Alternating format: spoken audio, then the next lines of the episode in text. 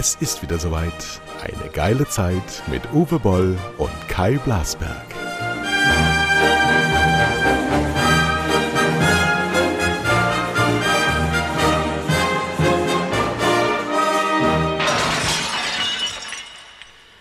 Guten, herzlichen, hallo schönen 8. September. Heute habe ich Jahrestag und zwar 1979. Lieber Uwe Boll, hallo übrigens, ja, wollte ich noch ja. sagen. ich habe mich zugeschaltet.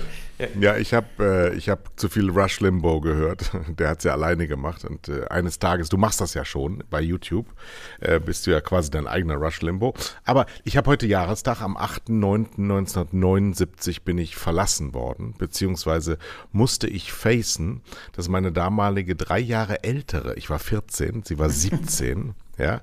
Und heute würde man sagen, also es gibt im Deutschen und im Englischen verschiedene Worte für dieses Mädchen die ich hier nicht wiederholen will, weil wir doch viel mehr weibliche Zuhörer haben und auch sensible männliche, ähm, die ich damit nicht behelligen will. Auf jeden Fall 1979, das sind also jetzt 42 Jahre. Vor 42 Jahren bin ich zum ersten Mal verlassen worden. Und das war so prägend für mich, dass ich gesagt habe, so ihr Pünktchen, Pünktchen, Pünktchen, ihr könnt mich mal. Ab jetzt bin ich der Täter. Und habe das durchgehalten. Apropos Täterschaft.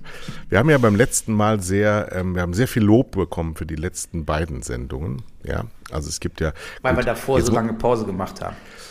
Natürlich und weil natürlich auch gewesen. Ja, ja. die, die uns scheiße finden, erstens nicht hören und zweitens sich nicht trauen, uns zu schreiben, weil man spätestens bei dir nicht weiß, wann du freidrehst. Ja. Und dann besorgst du dir die Adressen und verklopst die dann noch, weil du ja auch Boxer bist, was ich ja gar nicht bin. So, beim letzten Mal haben wir ja Valomat gespielt oder gemacht und auch darüber geredet. Jetzt habe ich noch Folgendes gemacht, weil mich die Heike, die wir schon mal hier in der Sendung hatte, darauf aufmerksam gemacht hatte, dass ich ja meine eigentlichen nahestehenden Parteien gar nicht erst ausprobiert habe. Also habe ich die Splitterparteien genommen und habe die mal alle mit meinen Antworten konfrontiert und bin dann da gekommen auf Volt. Nicht besonders überraschend, aber immer noch prozentual hinter der Partei, die bei mir ja in dem normalen Ranking gewonnen hat. Bei Volt bin ich bei 80 Prozent gelandet, bei der Tierschutzpartei bei 76 und dann kam schon die DKP. lieber, lieber Herr Memminger, ein Stammhörer von uns, ich grüße dich hiermit herzlich. Die Deutsche Kommunistische Partei steht bei mir, also auch im Wahlomat, ganz hoch äh, in der Ansage. Zweitens. Also ist, der, ist der Mitglied oder was? Nee, aber er kann nicht, er, er bezweifelt, weil er mich als äh, wohlständigen Menschen kennt und als äh, Herrscher der Auguren im Medienbusiness kennengelernt hat. Ähm, er kann nicht, er kann nicht glauben, dass ich Kommunist bin. Er will's nicht. Er du bist will's kein nicht. Kommunist. nee. So. Also unter kommunistischer Herrschaft wärst du nicht lange weg vom Gefängnis. Das stimmt. Ja. Ähm, aber dann habe ich noch etwas gemacht und wollte ausprobieren, erstens, wie empathisch bin ich, um mich in die, in die Denkweise von einem konservativen Mann meines Alters hineinzudenken, wo Parameter wie ähm, äh, äh, das Bewährte bewahren und Veränderung erst einmal ablehnen im ersten Schritt und nicht unbedingt äh, jedem neuen Trend hinterher zu rennen. Das kann man im Wahl Wahlomat ja auch ähm, ganz gut ablesen.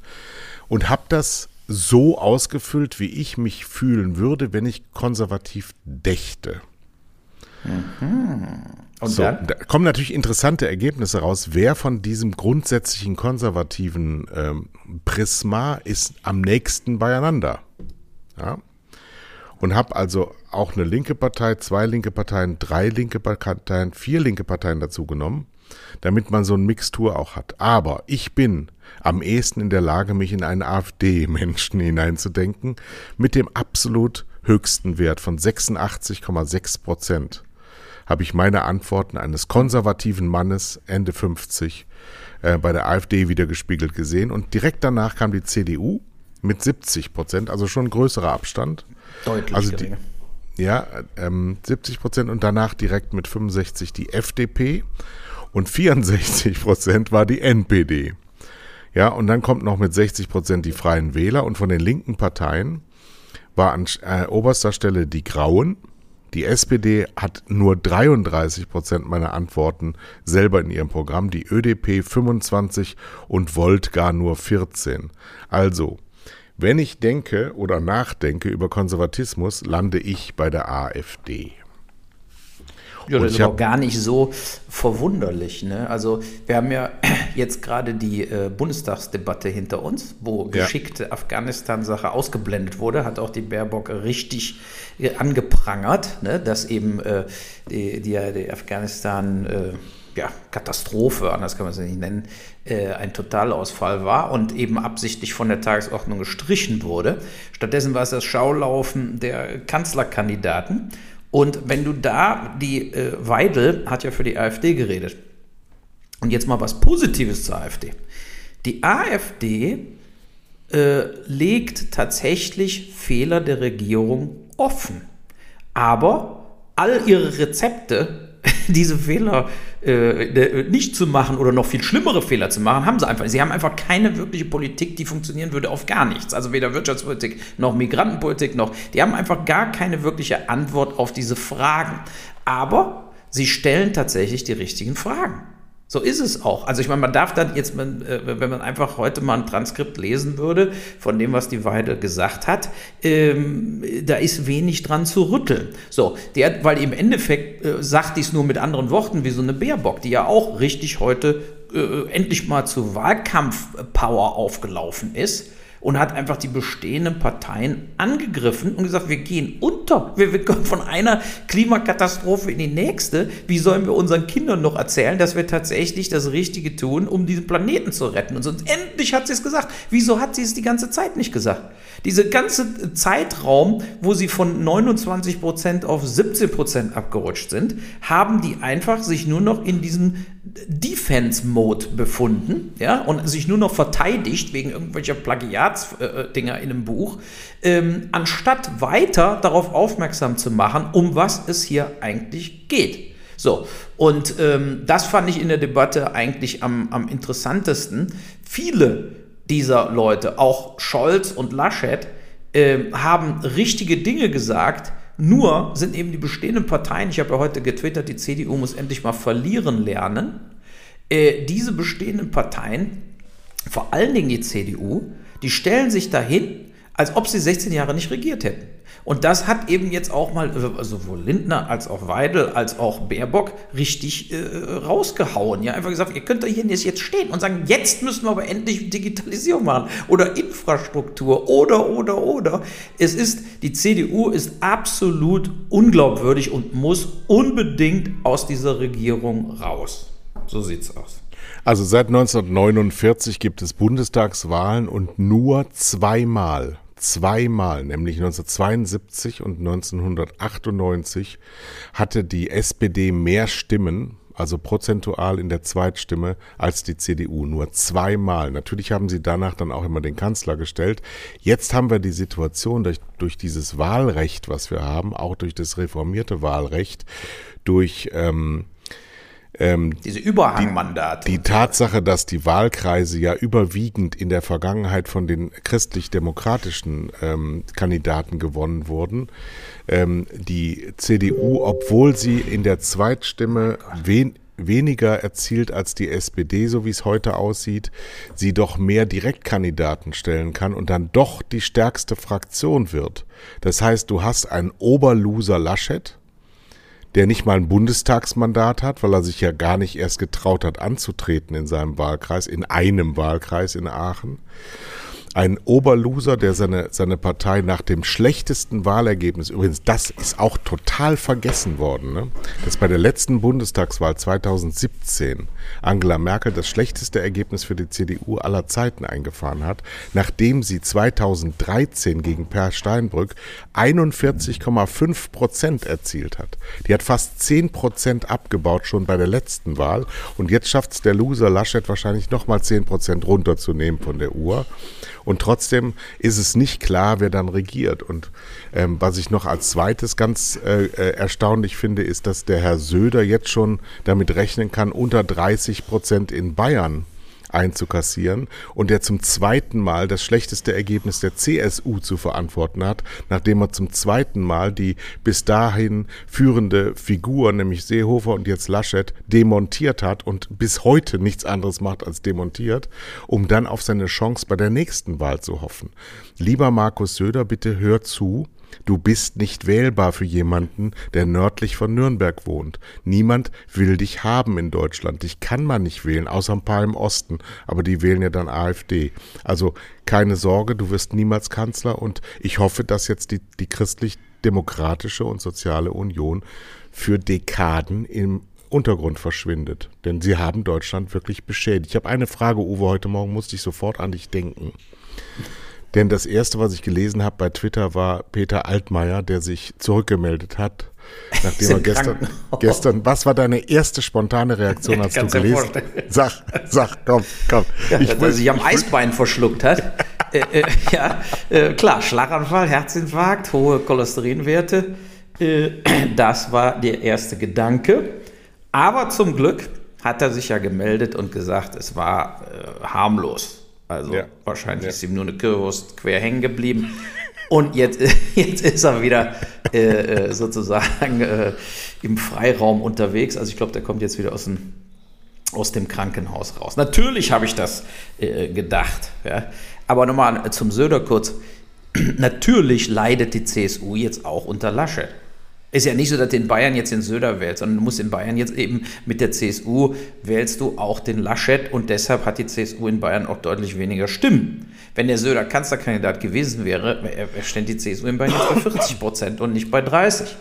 Also bin Aber ich doch davon überzeugt wenn die, wenn die CSU sehr hohe Wahlergebnisse eingefahren hat in Bayern, dann hatte sie immer im Bund so etwa sieben Prozent, weil in der Fraktionsgemeinschaft mit der CDU ist es für sie ja auch nicht unwichtig, welchen Stellenwert sie da haben. Es könnte aber sein, dass bei so einem Ergebnis die fünf Prozent Hürde nicht erreicht wird. Das heißt zwar nichts für die CSU, die gilt ja nicht für die, aber bundesweit würden sie zum ersten Mal in ihrer Geschichte die fünf Prozent Hürde unterschreiten, was natürlich imagemäßig auch unglaublich an deren Ego kratzt. Ich habe ja 30 30 Jahre in Bayern gelebt. Ich weiß ja, wie diese, diese Figuren da unten ticken.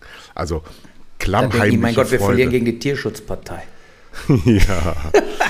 Aber du hast die, du hast die äh, Bundestagsdebatte gesehen. Was mich wirklich ja. gestört hat, war, dass die Merkel ähm, dieses Staatsfrauliche, was sie immer so abgibt, ähm, total verlassen hat diesmal.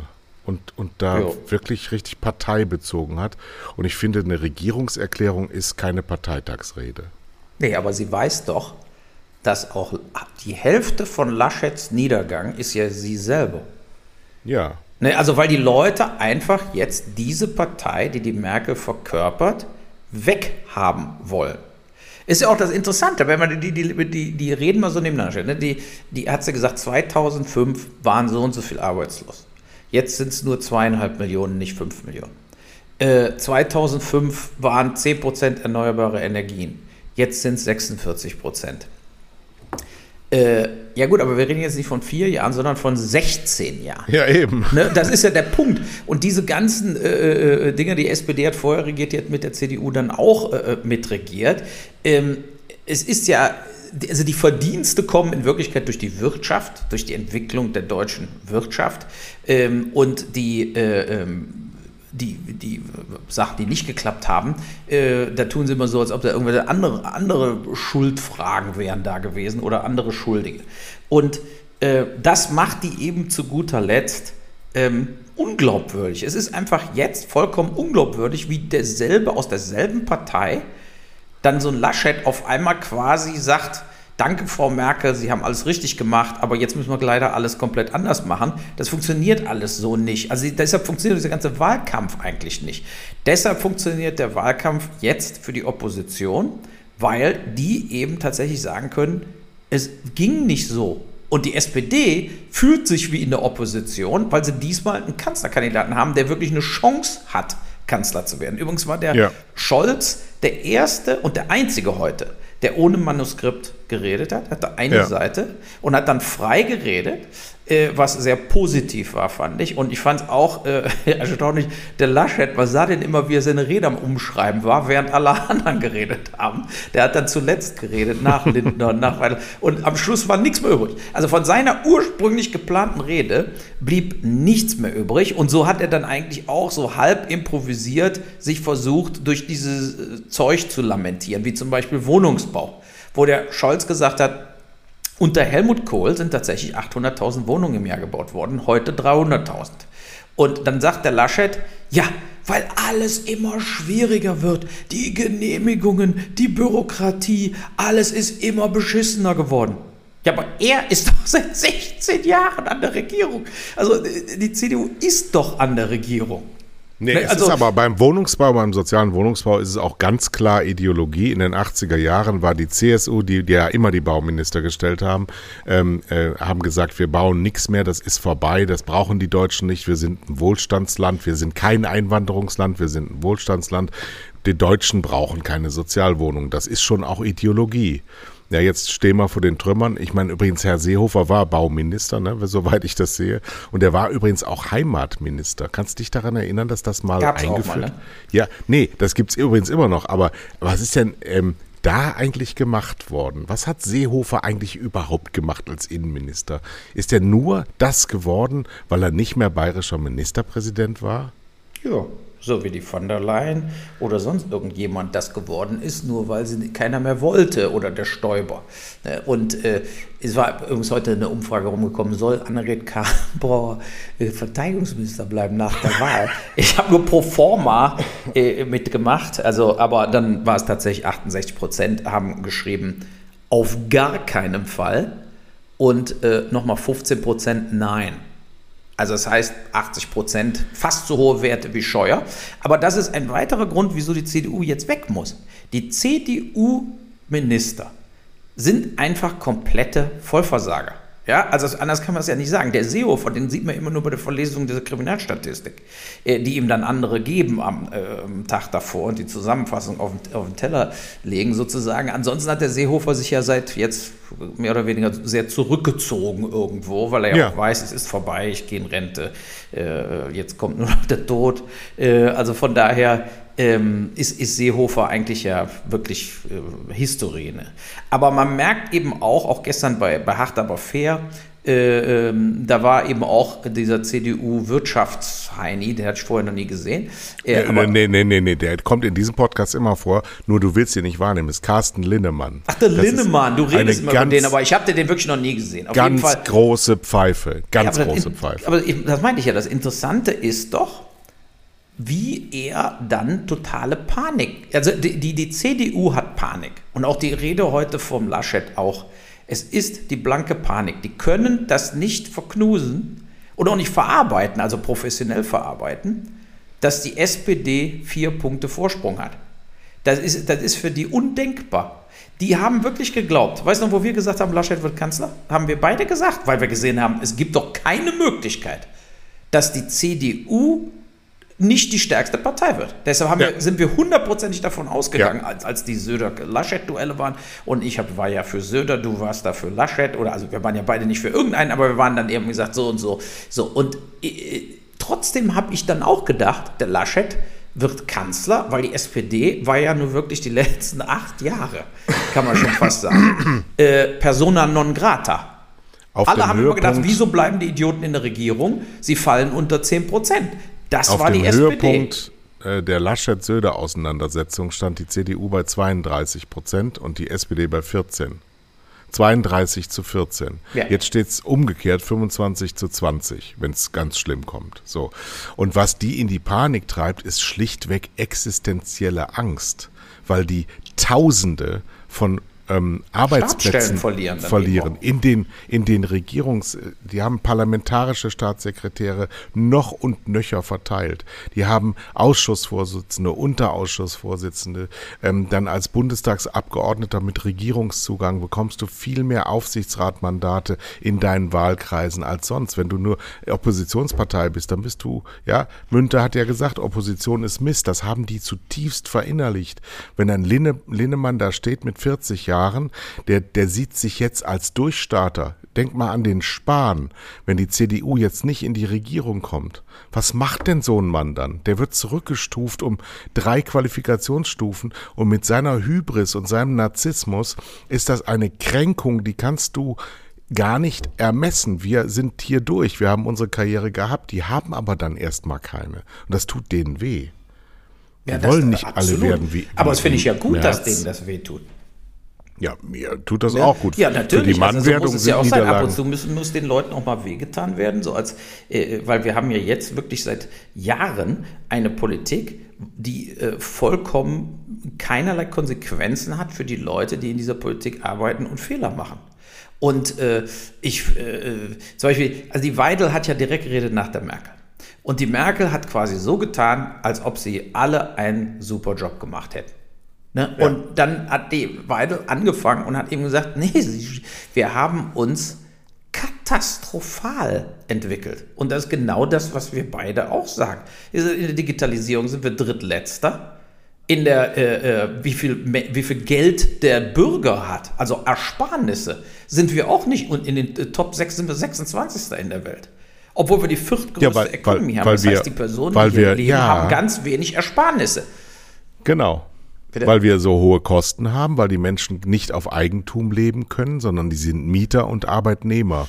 Und andere ähm, Griechen oder Italiener, die sind ganz anders in, in, äh, in eigenem Besitz von Ländereien und sonst was. Das ist in Deutschland ja alles in dem Maße gar nicht vorhanden. Die Hälfte der Bevölkerung besitzt nur die Hand im Mund. Das ist die Zukunft von Deutschland. Das wissen übrigens auch alle. Und das ist ein Ergebnis von verfehlter Politik. Wir haben da wenig draus gemacht. Wenn du heute dir mal anschaust, wie wenig Leute BAföG kriegen, wie viel das in den 70er Jahren waren, das waren nun mal idealtypische Zustände, die auch immer von den Konservativen bekriegt wurden.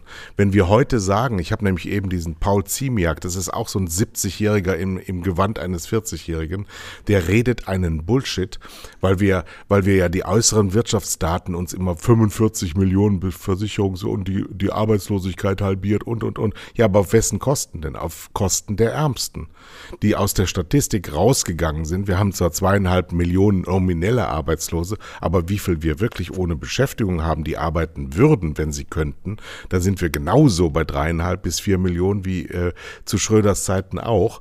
Und wenn wir ähm, mal überlegen, wie viel prekäre Jobs wir anbieten, die versicherungsrelevant sind, also ähm, ähm, also zu Hauptjobs zählen, zu den 45 Millionen dazu zählen, sozialversicherungspflichtige Jobs, dann sind wir ähm, bei 25 Prozent prekärer Beschäftigung. Das sind die ehemaligen Arbeitslosen oder Sozialhilfeempfänger, die jetzt dafür auch noch arbeiten gehen müssen und trotzdem mit Aufstocker durch die Gegend rennen und trotzdem nicht auf 2000 brutto bei Vollzeit jeden Tag kommen. Und das ist skandalös, denn hier ruhen sich die, die Arrivierten auf den Rücken der Schuftenden aus. Und das müssen wir ändern. Sonst kriegen wir unseren Arsch nirgendwo nie mehr hoch. Und wir müssen jetzt die Bildungshoheit an wen auch immer. Lass, lass mal irgendjemanden in Simbabwe finden, der unsere Bildungspolitik macht. Aber die, die das hier machen, die können das nicht. Sonst wären wir nicht so im Schutt und Asche.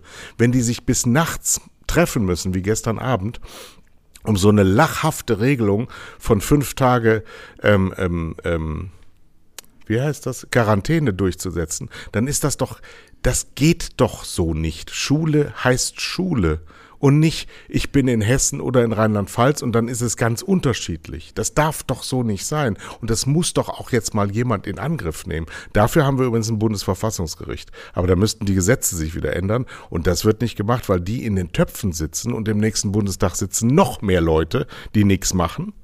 Ähm, ja, und übrigens, ich habe eben, ich habe deine, deine Frau Weidel nicht gesehen, aber ich habe den Herrn Chopalla gesehen und einen habe ich noch gehört, der aus der AfD, nachdem er reingewählt wurde, ausgetreten ist, damit er sein Mandat ohne Parteizugehörigkeit absitzen kann im Bundestag.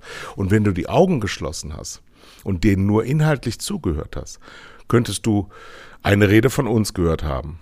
Ja, nämlich wirklich mhm. den Finger in die Wunde legen, die Schwachstellen ansprechen. Und gerade auch der Letztere, dessen Namen mir nicht so geläufig war, der hat gesagt, hier, dieses, dieser Bundestag, das ist so ein, ein, ein, ein Heuaufguss von sich selbst ähnelnden Gestalten, die nur immer das Gleiche erzählen, aber mit der Welt da draußen überhaupt nicht mehr konfrontiert werden und nur darauf aus sind, einen guten Eindruck zu machen in ihren Wahlkreisen, das hat keine Zukunft und das unterschreibe ich zu 100 Prozent wir, wir müssen wirklich gemeinschaftlich darüber nachdenken, wie wir diese Phalanx aufbrechen.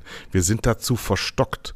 Wir sind zu sehr eingefahren auf diese immer gleichen staatstragenden Parteien. Ich habe nur ein Beispiel. Bei der ersten äh, großen Koalition 2005 hatte CDU und SPD zusammen 70 Prozent der Wählerstimmen bei einer Wahlbeteiligung von 80 Prozent. Heute haben wir wahrscheinlich 70 Prozent Wahlbeteiligung und ähm, gemeinsam kommen sie vielleicht auf maximal 45 Prozent. Von 70 auf 45. Die haben also ihre Bedeutung deutlich reduziert aber sie, sie besetzen trotzdem alles öffentlich-rechtliche, was man nur besetzen kann. Ich meine jetzt nicht nur die Rundfunkanstalten, sondern ich meine auch die höchsten Richter. Es wird ja alles gekungelt und gemungelt und alles in diesem Bundestag ausgemacht. Aber die Bedeutung der Einzelnen ist immer kleiner geworden. Trotzdem sehen sie sich, und das ist das Problem der CDU, sie sehen sich als staatstragende Partei, sind jetzt aber in der Fürsprache zu einer kleinen Partei runtergewirtschaftet. Das hat was mit Laschet zu tun, es hat aber auch was mit Merkel zu tun, Absolut. es hat was mit der Politik zu tun und dem, dem Stillstand, dem wir hier beiwohnen müssen. Und das, das Deutschland schon gemerkt hat, hat man ja 2017 bei der Wahl gesehen, als die Merkel ihren größten politischen Fehler gemacht hat, nämlich nochmal anzutreten. Das war der größte Fehler, genauso wie Kohl den gemacht hat. Immer eine Periode zu, zu lang. Und Adenauer hat es auch falsch gemacht. Der hätte schon zur Hälfte seiner Amtszeit zurücktreten müssen aus Altersgründen. Aber diese Menschen, diese Macht, dieses, was sie umgibt, diese Einflüsterer, diese, diese Isoliertheit, die dann da entsteht, die verführt die Leute zu einer gewissen Einzigartigkeit. Und man sieht es denen ja auch physiognomisch an. Das ist ja alles ein Verfall, dem wir dabei wohnen. Bis auf Olaf Scholz, der sieht eigentlich heute besser aus als vor Guck dir mal den Schäuble an, wie der heute aussah. Wie der schleichende Tod. Ja gut, also der, der ist aber auch 80. Ja gut, aber der, du hast das schon mal gesagt, der tritt nochmal an. Ja, der, der saß tritt ja da, nicht an. Wie, den kannst du jetzt in diesem Scrooge McDuck-Film irgendwie einsetzen oder so, weißt du, so über den alten Scrooge, der dann den Tod sieht dreimal jede Nacht. Also der äh, äh, ist, äh, ja, also ich meine, der, der, ist einfach vollkommen über den Berg, ja. Ich meine, ich kann mir ja. vorstellen, ihm ist langweilig, er will nicht zu Hause rumsitzen, ähm, ne? aber andererseits, man muss ja auch irgendwo mal Altersregeln haben. Der Scholz hat es übrigens äh, nicht nur bei der Rede gut gemacht. Ähm, ich glaube, der Scholz ist deshalb der bestmögliche Kanzler, weil er auch bereit ist, äh, er hat ja auch, er hat im Prinzip die Joe Biden-Nummer gemacht. Der Joe Biden hat immer auf den äh, äh Trump nicht reagiert während des Wahlkampfs. Der Trump hat den beleidigt, Sleepy Joe und so weiter hin und her. Während alle anderen Kandidaten bei den Demokraten, äh, die dann fertig gemacht worden sind vom Trump oder seine Konkurrenten bei den Republikanern, weil die in demselben Stil dann versucht haben, gegen zu kontern und sind untergegangen.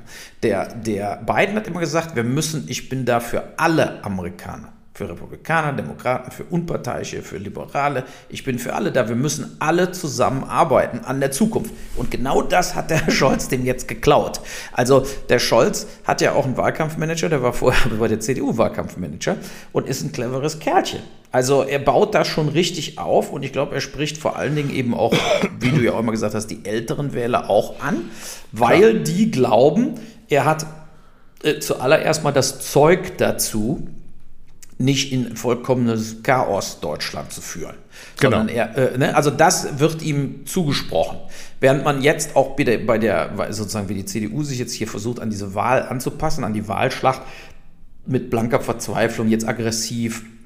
Äh, es ist einfach zu wenig zu spät. Und es ist einfach alles vollkommen unglaubwürdig. Die und haben beim, noch, beim Wahlprogramm äh, äh nichts gehabt. Gar nicht, weil sie so lange gewartet haben, sondern weil sie einfach überhaupt keins hatten. Die haben nee. gedacht, wir können auch ohne Wahlprogramm, äh, werden sowieso genau. wieder die stärkste Partei. All das haben die gedacht und die sind einfach dann jetzt endlich, das muss man ja sagen, wie viele Wahlen hat es schon gegeben, wo die Parteien nicht vom Wähler bestraft wurden. Deshalb ist es jetzt so wichtig, dass die jetzt endlich mal tatsächlich am Schluss nur 20 Prozent kriegen.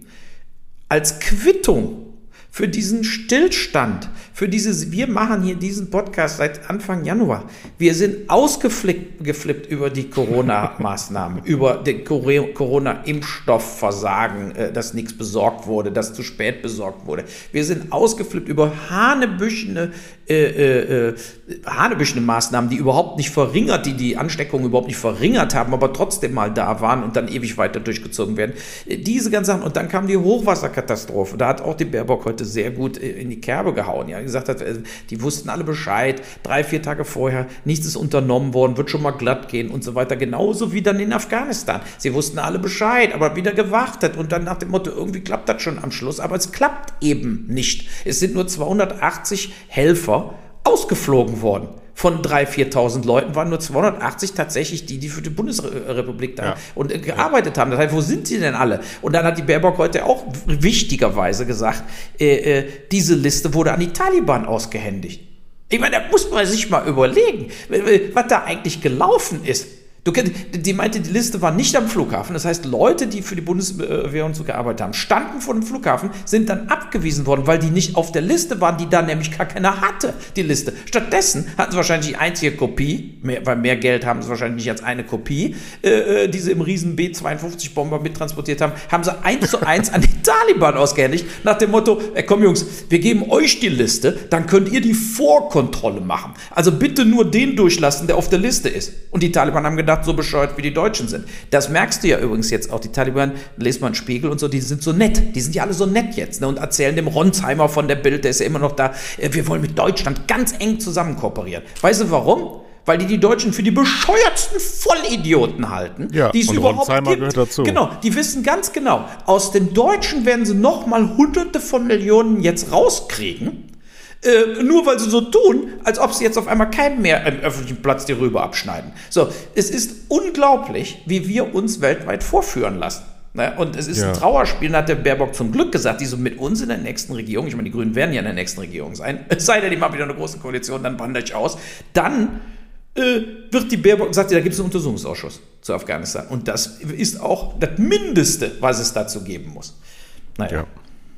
Naja, wir haben auf jeden Fall, ähm, so wie es jetzt aussieht, ähm, eine SPD-geführte Regierung zu erwarten, wenn, äh, ich meine, mit dem Verlierer Laschet, egal was passiert, ähm, kann der Herr ähm, Lindner noch zusammengehen, aber die Grünen werden das nicht können. Denn dann ähm, verlieren sie ihre Reputation in sehr, sehr starkem Maße, weil sie eine Veränderung natürlich mit Jamaika nicht hinbekommen werden. Da werden sie untergebuttert, da werden sie sowas von klein gemacht, wenn Laschet und Patrick Lindner jetzt zusammengehen und dann äh, Baerbock noch irgendwo rumsitzt. Das glaube ich nicht. Eins haben wir ganz vergessen von heute, Dietmar Bartsch. Einer der unter, unterschätztesten Politiker in Deutschland. Genau, der hat eine gute Rede gehalten wunderbarer Typ. Und was die CDU wirklich in den letzten zwei Wochen auch schafft, ist, dass die Linken überhaupt mal wieder in Erinnerung gerufen werden, dass es sie noch gibt und dass sie das gestern äh, ähm, in Angriff genommen haben und so ein so ein Randschmeißplan an die SPD, äh, sondern die Gemeinsamkeiten mal. Äh, da kann man schon gemeinsam was schaffen als Linke, die ich die Grünen ja immer noch dazu zähle zu den Linken.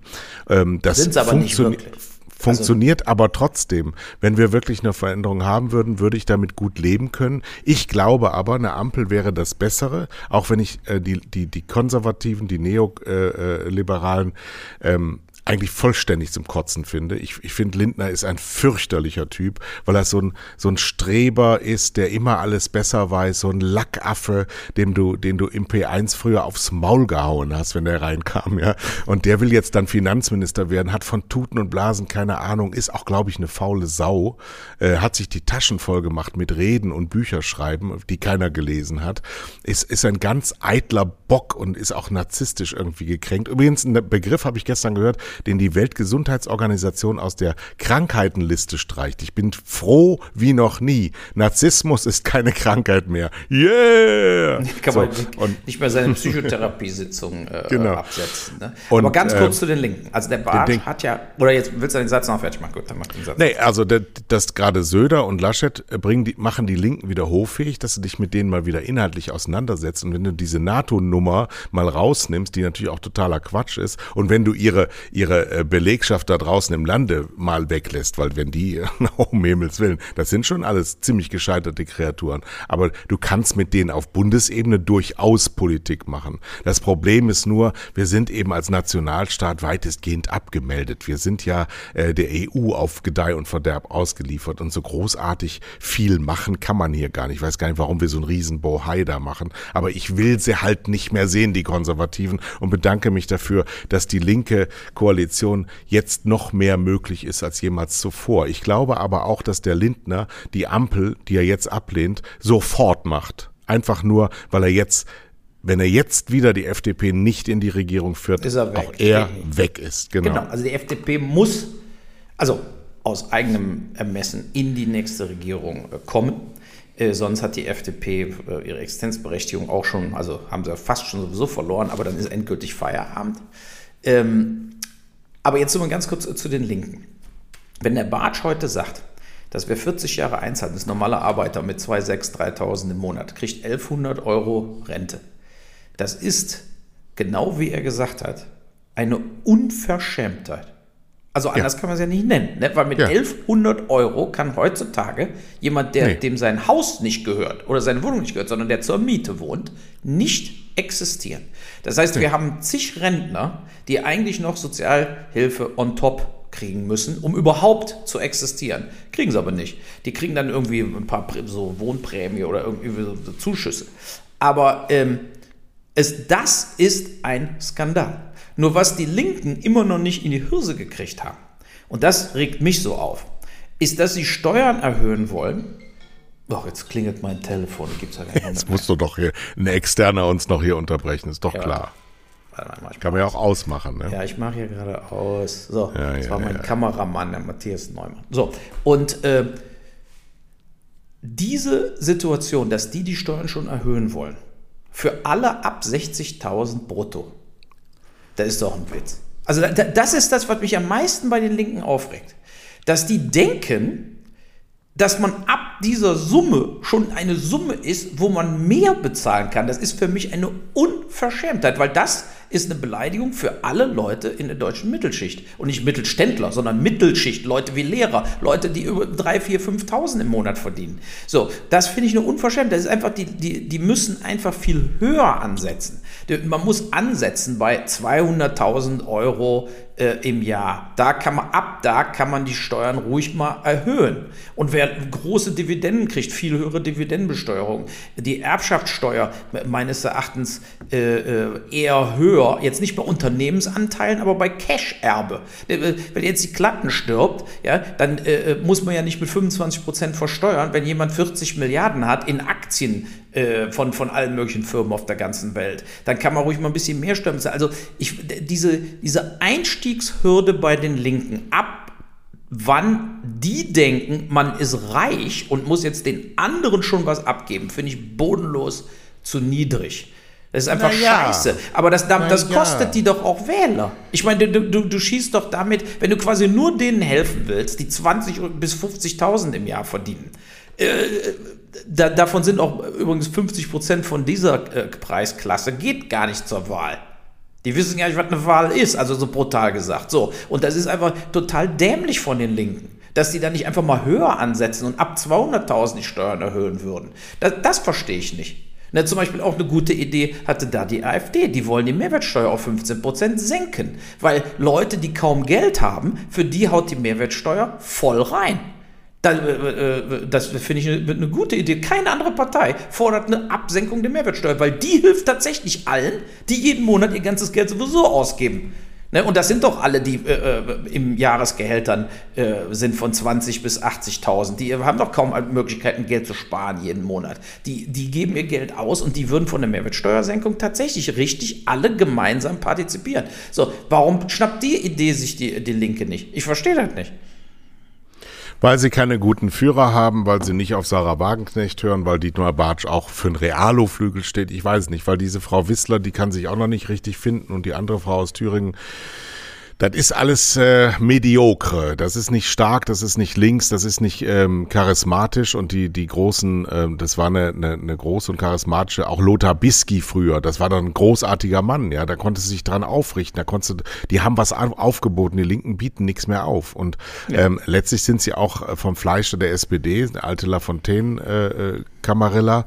Ähm, und und und die Linken in Deutschland haben zusammen noch nie mehr als 50 Prozent auf die Beine gestellt. Es war immer eher ein konservatives Land und äh, auch die Sozialdemokraten sind ja zur Hälfte konservative Menschen. Das sind ja keine, keine großen Progressiven, die, die ständig Veränderungen haben wollen. Letztlich ist die SPD auch nur so eine, so, so wie ich, ich bin, so wie ich meine Oldtimer draußen fahre, bin ich zur SPD gegangen, weil ich, äh, Sozialdemokratie ist in meinem Blut, das kann ich nicht ändern. Aber ähm, wirklich überzeugend ist ja auch die Sozialdemokratie nicht. Die kann erst noch wieder mal überzeugend werden, wenn sie Regierungspartei ist und bestimmende Regierungspartei. Aber die eigentliche DNA einer Arbeiterpartei ist ja ähm, eine Oppositionspartei. Sie müssen ja was verändern wollen. Sie müssen ja die Dinge verbessern wollen. Und das ist ja auch der Vorwurf, den die Sarah Wagenknecht an alle Linken hat. Sie meinen nicht mehr die Verbesserung der Welt der anderen, der Schlechteren, der Kleineren, der Minderprivilegierten, sondern sie meinen nur noch die, die, ähm, die Widerspiegelung in sich selbst. So das, was bei Twitter in Pornografie quasi ummünzt, nämlich dass eigentlich nur noch onaniert wird, dass nur noch die eigene Haltung abgeprüft wird und der andere an den Pranger gestellt wird. Aber in Wirklichkeit ist Sozialdemokratie Kampf für die Schwachen. Und ja, das, das, muss jetzt wieder kommen. Sein. Aber das ist und das ist aber auch das Gute, das ist das Gute an der Kampagne. Die ist wirklich hier von, von Raphael Brinkert sensationell ausgesteuert, mit richtigen Themen, richtig gut gemacht, einem Kandidaten, der sich durch, der durchhält und eine Partei, die Disziplin hat und einem Kabinett, das sehr, sehr schwach ist, aber da die Guten alle von der SPD sind. Alle alle guten Minister im Kabinett Merkel, also alle Minister. Oh, ey Leute. Ja, da kann ich kann doch nichts für, wenn Leute doch. hier anrufen. Nee, wenn jetzt hier das Telefon klingelt, was soll ich denn da machen? Wer hallo, ruft voll? dich denn noch an? Ja, hallo, ich kann gerade nicht. Können Sie jetzt eine Viertelstunde nochmal anrufen? Okay, alles klar. Tschö, tschö.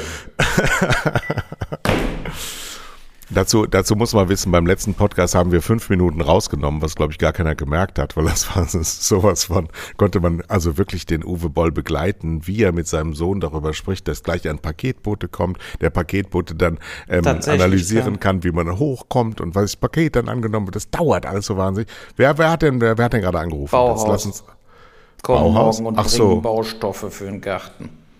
ich dachte, dein, dein, Restaurant in Vancouver hieß doch Bauhaus. Ja, genau. Jetzt, jetzt da habe ich mich zum Glück getrennt. Jetzt bin ich nur noch hier beim Bauhaus. Äh, ja. ja. das muss aber jetzt gar nicht rausschneiden. Das war ja quasi kurz. Nee, das schneiden wir. Das haben wir das ganz schnell äh, äh, beendet. aber der Kampf der SPD äh, sozusagen für die äh, Entrechteten der Michael Kohlhaas, die Michael Kohlhaas-Partei, das ist ja an sich äh, der, der, Grundgedanke. So. Und der Grundgedanke der CDU oder FDP seit Jahren ist, wie ja auch der Republikaner in Amerika und so weiter ist, es muss der Wirtschaft gut gehen, dann geht es auch allen gut. Das haben wir aber jetzt lange genug ausprobiert. Das funktioniert so leider ja nicht. Ich fand zum Beispiel auch bei Anne Will, da war ja die eine von den Linken, war es die Wissler. So, da fand ich, was die, da hat die auch total bescheuert reagiert. Die Anne Will hat ja gesagt, gucken Sie mal, die Biontech-Leute, verdienen die jetzt ihr Geld nicht? Die haben doch was für die ganze Welt erfunden. Ver, ver, äh, verdienen die das Geld nicht? Äh, oder gönnen sie denen das nicht? So, und dann hat die Wissler, da hat, sich da rumgedruckst, ja, anstatt zu sagen, Nee, natürlich verdienen sie das Geld nicht. Weil die Biontech-Leute sind jetzt 8 Milliarden schwer. Jeder von denen. Und das ist einfach zu viel, selbst wenn sie einen Impfstoff entwickelt haben. So ist es doch. Das hätte doch die Antwort spontan sein müssen. Und nicht dann wieder rausdruckst, natürlich, die haben da was Gutes entwickelt und so weiter. Nein, die BioNTech-Leute, die haben äh, diese Firma aufgebaut, die haben einen Riesenerfolg jetzt. Und jeder von den Großaktionären, also er, seine Frau und diese zwei Ärzte, die haben jetzt alle vier über fünf, zwischen 5 und 10 Milliarden Aktienkapital. So. Und da kann man nicht sagen, das verdienen die. Das ist einfach zu viel. Und das ist der Punkt, den, glaube ich, die Linken mal in die Hirse kriegen müssen, auch die Grünen ist. Irgendwo ist es dann zu viel. So, du ja, kannst, da kann man dann weil aber, wenn du dann so dann viel hast, dann flippst du eben aus wie Jeff Bezos und fliegst pausenlos ins All, weil, weil du einfach so schnell auf der Erde das, was du hast, nicht ausgeben kannst. Ne? Hat ja. im Übrigen auch hier der, wie heißt der, Meuthen äh, bei Hart aber fair gesagt, dass der Musk der 150 Milliarden Euro, äh, 150 Milliarden Dollar Privatvermögen hat und der Vorstandsvorsitzende ist von Tesla, die eben 890 Milliarden an der Börse wert sind, dass der 1,1 Milliarden äh, geschenkt kriegt, weil er seine Firma da ansiedelt, ist, ist Hanebüchen. Ja. Hanebüchen. Hanebüchen, genau. Stattdessen, der hat ja einen Grund, wieso er nach Mitte, Mitte Europa so ein Ding bauen, ne, bauen will. Und das ist nicht nur die 1,1 Milliarden, sondern es ist auch eine strategische Überlegung. Ich glaube nicht, dass er das einfach nach Italien gebaut hätte. So, und der, der Punkt ist einfach, ähm, wir müssen einfach aufhören, Reichtum dann noch zu subventionieren, dass es noch viel größer wird. Wir sehen es ja mit Amazon und Netflix und so weiter, die alle keine Steuern bezahlen äh, ja, Apple und Konsorten. So, äh, das, da ist das Geld zu holen. Und, ja, nicht, und genau. nicht bei Leuten, die 60.000 Euro im Jahr verdienen, dass nee. die dann 3% mehr stimmen. Das muss die Linke mal begreifen. Und diese ja. Thematik kosten die 3, 4, 5% der Stimmen. Im Übrigen, in Kanada ist auch Wahl. Der Trudeau äh, hat ja freiwillig äh, quasi mitten in der Legislaturperiode äh, gesagt, wir wählen einfach neu. Er glaubt ihm er hat die Mehrheit nicht mehr. Auf jeden Fall gibt es auch, Ende, gibt auch im Ende September eine Wahl. So, und die NDP, die übrigens British Columbia, wo Vancouver ist, regiert. Also die NDP ist die Links-Links-Partei und die regieren British Columbia. Äh, so, und de, da steht in, der, in dem Parteiprogramm, habe ich nämlich zugeschickt gekriegt gestern von, der, von meiner Bank, nach dem Motto, wenn die gewählt werden, der Boll, empfehlen wir ihnen ihr Geld sofort aus Kanada abzuziehen. Nee, sondern 75% Dividendenbesteuerung und ja. Zinsbesteuerung. 75 Prozent. Ja. ja. Und zwar immer, also ab der ersten Mark Dividende, kein Freibetrag. Als Beispiel mal. Ne? Äh, Spitzensteuersatz 55 Prozent. Die haben ja. auch, also die haben sozusagen, aber dann zum Beispiel äh, in British Columbia kriegt ja jeder eine Care Card, ist ja anders wie hier mit der Krankenversicherung. Ne? Also man zahlt für die Grundversicherung, zahlt man in British Columbia nichts. Jeder Bürger hat eine Care Card und wenn ich da ins Krankenhaus gehe oder sonst irgendwo, zahle ich nichts. Genau. So, und, und das, das ist natürlich eine enorme Ersparnis auch. Und das finde ich zum Beispiel, das wäre zum Beispiel, wie man Reichtum richtig verschiebt, ne? Indem man Leute, die ja äh, krank werden oder wie auch immer, die, die müssen eben gar nichts bezahlen. Und die NDP genau. jetzt, sagt jetzt, wir erhöhen diese Steuern, aber dann kostet auch der Zahnarzt nichts mehr. So, und das meine ich. It's give and take. Und ich denke, die, die, die deutschen Parteien müssen einfach lernen, zu sagen, guck mal, wir streichen das weg, aber dafür kriegst du das. Und das macht die Linke nicht. Das machen auch die Grünen nicht, macht die SPD auch nicht. Weil die SPD und so weiter, die wollen ja auch den Spitzensteuersatz wieder erhöhen. Die sagen aber nicht ganz konkret, das ist, was du kriegst. Das ist alles ein Wischiwaschi. Da wollen wir mehr für Kinder, gegen Kinderarmut. Der Scholz heute gegen Kinderarmut muss was getan werden. Ja, aber was denn?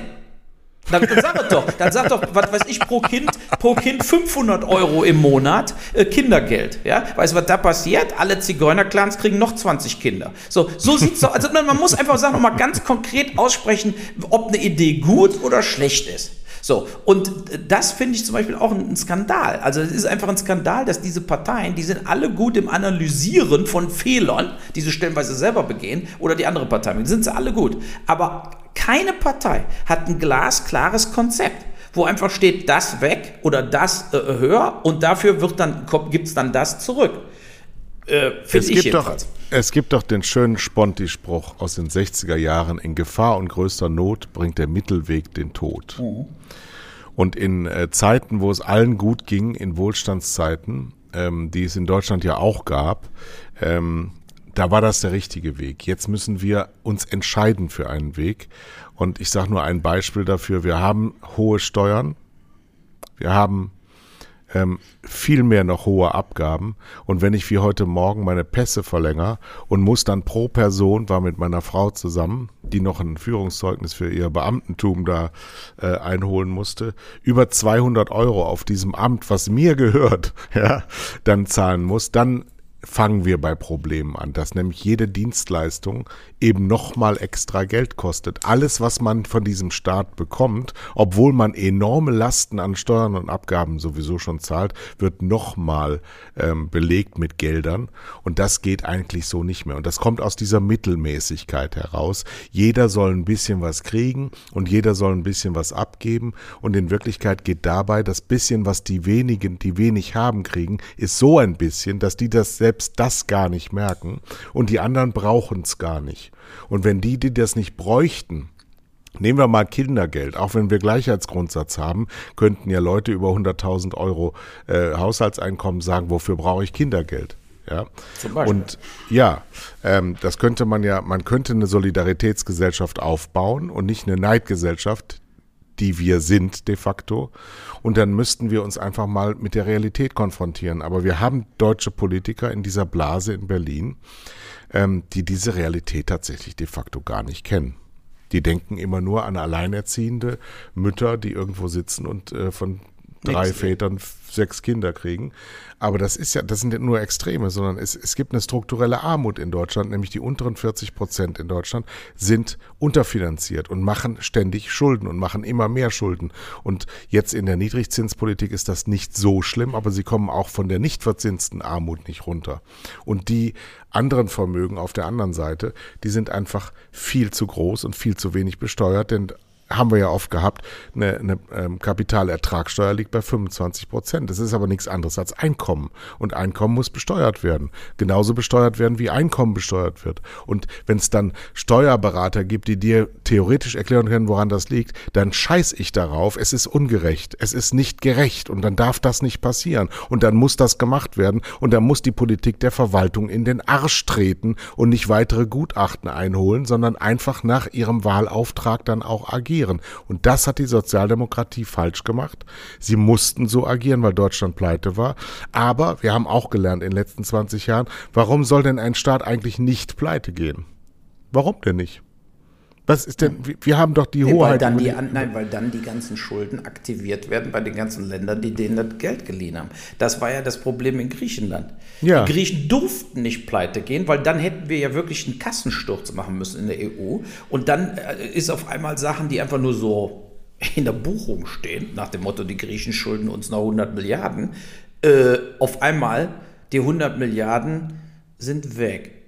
Und das belastet ein dann die Staat unsere kann- Bilanz sozusagen. Ein Staat ja? kann doch gar nicht pleite gehen, weil er doch aktiver hat in Form der Bürger und in Form der Liegenschaften und in Form, das ist doch so astronomisch alles, dass er doch gar nicht pleite gehen kann, zumal er selber auch die Hoheit über die Währung hat. Was soll denn diese Scheiße? Das sind doch alle, das haben übrigens auch ja alles. Alle, alles von Euro Theoretikern. Haben. Nee, das war ja das Tödliche für viele Länder, weil die den Euro eingeführt haben. Ja. Dadurch konnten sich ja nicht mehr wie früher die Italiener immer, die Lira wurde regelmäßig weniger wert. Ja, äh, die konnten sich mit der mit ihrer persönlichen sozusagen den Währungsanleihen, wo man dann auf einmal 15% Zinsen für gekriegt hat und so, konnten sich immer aus der Misere retten Ja, durch die Geldentwertung.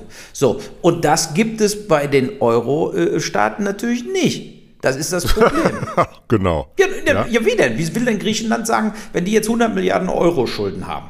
So, dann können sie griechische Drachme äh, wieder einführen, ist aber zu spät. Sie schulden ja 100 Millionen Euro. Was dann passiert ist, dann haben sie die Drachme, dann geht da voll die Inflation los. Siehst du, guck mal, die türkische Lira, wie die verfällt. Ne? So, dann würde natürlich die griechische Drachme auch äh, pro Jahr 20% Infl Inflationsverlust So, machen. und das wurde uns erklärt von damals äh, Finanzminister Schäuble, immer noch heute im Bundestag, ähm, wurde uns damals erklärt mit, ähm, ähm, das geht ja nicht, weil ähm, äh, sonst die Währungseinheit aufgegeben werden müsste und deswegen müssen sie sparen und müssen eben ihre Strukturkosten verändern.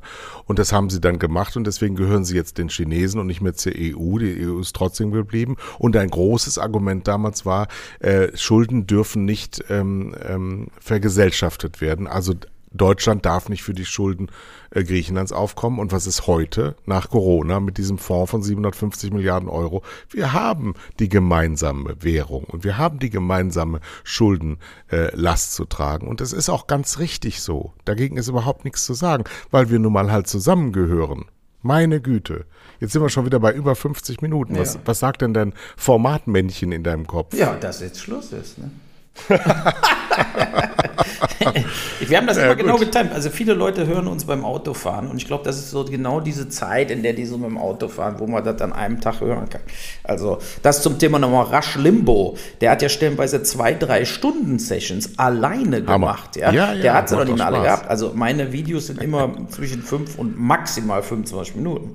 Länger alleine reden kann man nicht. Deshalb machen wir ja auch unseren Podcast äh, zu zweit. Aber es bleibt spannend. Wir sind ja bald wieder da. Äh, Genau. Wir werden jetzt die, äh, klar, die nächsten drei Wochen, äh, zweieinhalb, drei Wochen werden einfach vollkommen im Zentrum der, der Bundestagswahl stehen. Zum Beispiel haben wir über Fußball gar nicht geredet. Zweite Auftreten von der Flick-Truppe war gar nicht so schlecht. Äh, jetzt gegen Island geht es weiter. Äh, dazu will ich nur einen Satz sagen. Das zweite Spiel unter Flick hat doch schon gezeigt, was Psyche eigentlich bedeutet. Und deshalb haben wir beide gebetsmühlenartig die Entlassung von Jogi Löw vor der EM gefordert. Ja. Ne? Weil die Psyche ist es. Du kannst es einfach nicht mehr. Dieser Trainer war nach Russland kein Trainer mehr. Er war ein, ein Ballaststoff. Äh, ein es ist wie eine scheiß so? Wenn du nicht gerne nach Hause fährst, dann ist das ganze Leben kacke. Es ist wie eine scheiß Ehe. Wenn dein ja. Trainer kacke ist, dann spielst du nicht gerne. Wenn du nicht gerne spielst, spielst du nicht gut, ziehst du deinen Stiefel runter. Und das ist die Kunst des Hansi Flick. Der macht das im Grunde genommen genauso ähm, wie alle Trainer von guten Mannschaften, die sagen, macht, macht ihr, was ihr wollt. Und ich sag euch dann schon, wenn's scheiße läuft. Aber das merkt ihr ja selber. Das sind solche exquisiten Fußballspieler, die brauchen nur Vertrauen. Die brauchen jemanden, der sagt, komm, das machen wir jetzt mal gut Jetzt will ich aber auch mal sehen, dass ihr das könnt. Und du musst die Leute an der Ehre packen. Jeder, der schon mal Teams geführt hat, der weiß auch, mit Druck kommst du da gar nicht weiter. Mit Druck kommst du nur bei Idioten weiter. Aber wenn du kreative Künstler hast, wenn du, wenn du äh, Leute am Start hast, die was können, von denen du weißt, dass sie können, dann musst du sie auch so zusammenführen, dass die Teams gut zusammenpassen, dass die Leute sich gut verstehen. Und wenn viel gelacht wird, dann kommt auch viel Arbeit rum und dann können die auch erst um elf kommen und um 14 Uhr schon wieder gehen. Das ist alles scheißegal. Hauptsache, sie machen in dem Fußballbeispiel hier in den 90 Minuten ihren Job und das haben sie gut gemacht. Ende aus Mickey Mouse. Gut, dann auf Wiedersehen. Unser, unser Trainer in Wermelskirchen beim Handball hat immer gesagt, ihr müsst brennen! ihr müsst brennen! Der Hackländer ist auch schon lange tot. So, also, dann sagen wir doch mal Tschö.